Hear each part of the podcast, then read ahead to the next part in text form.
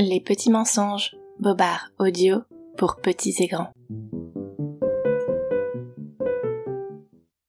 Coucou toi, tu écoutes Les petits mensonges. L'hiver approche à grands pas et les sapins dominent désormais le monde végétal de leurs épines vertes. Mais au fait, sais-tu pourquoi les autres arbres perdent leurs feuilles? Non, moi non plus. Mais laisse-moi te raconter un petit mensonge à ce propos. Trois lutins avancent à petits pas dans la neige. L'épaisse couche glacée les absorbe jusqu'aux genoux, c'est très difficile d'avancer. Ils avancent à la queue leu. Le premier tient dans ses mains un petit feutre rouge, les deux autres se contentent d'avoir les mains dans leurs poches pour se protéger du froid. Les sapins ne les intéressent pas. Il y en a suffisamment au village du Père Noël. Martin, que dirais-tu de celui-ci? Martin, le chef de file, se retourne. Il observe l'arbre que Lucien, le deuxième lutin, lui montre du doigt. Ma foi, c'est vrai qu'il est pas mal. Il a déjà perdu toutes ses feuilles, ses branches sont épaisses, majestueuses, et en plus son tronc est solide. Il plaira bien à notre Père Noël. Martin décapuchonne le feutre rouge et dessine un petit point discret sur le tronc de l'arbre pour le marquer. Puis satisfait, les trois lutins reprennent leur marche dans la neige. Martin et Lucien persévèrent dans leur manège.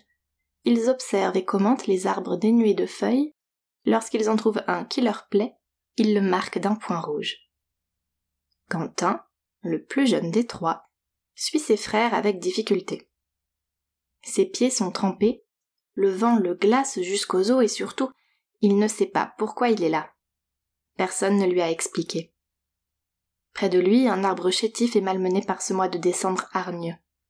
Quentin éprouve beaucoup de sympathie pour ce frêle frêne malmené par la tempête. Et pourquoi pas celui-là? propose-t-il alors avec timidité.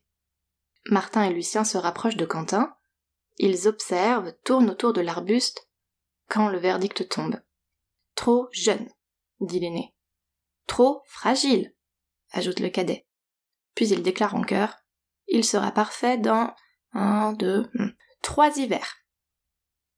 Quentin est déçu. Martin lui pose gentiment la main sur l'épaule. Nous reviendrons la veille de Noël, tu comprendras mieux. Rentrons. Les huit arbres que nous avons sélectionnés sont parfaits. Le 24 décembre, au matin, nos trois frères retournent dans la forêt. Quentin suit Martin et Lucien. Il y a bien les sapins de l'autre jour, il retrouve aussi son petit frêne fragile. Mais les autres arbres qui avaient été marqués d'un point rouge ont disparu. Il ne reste rien d'eux, pas même la souche. Avançons jusqu'à la clairière, ils doivent nous y attendre, dit Lucien. Ils Mais qui ils Que de mystère pour notre pauvre Quentin. Encore quelques pas, et nos trois lutins arrivent enfin à la dite clairière. Où attendent effectivement huit majestueux rennes. Ils ruent, impatients, encore un peu sauvages. Quentin comprend maintenant. La magie de Noël a transformé les arbres sélectionnés. L'écorce brune est devenue un doux pelage et les branches nues s'élancent désormais gracieusement vers le ciel, sur la tête des fougueuses bêtes de trait. Ton joli arbre n'aurait pas eu la force nécessaire pour aider à tirer l'énorme traîneau du Père Noël.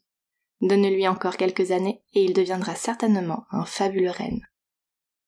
Et c'est pourquoi les arbres perdent leurs feuilles chaque hiver. Ils attendent d'être sélectionnés pour faire partie du prestigieux cortège du Père Noël.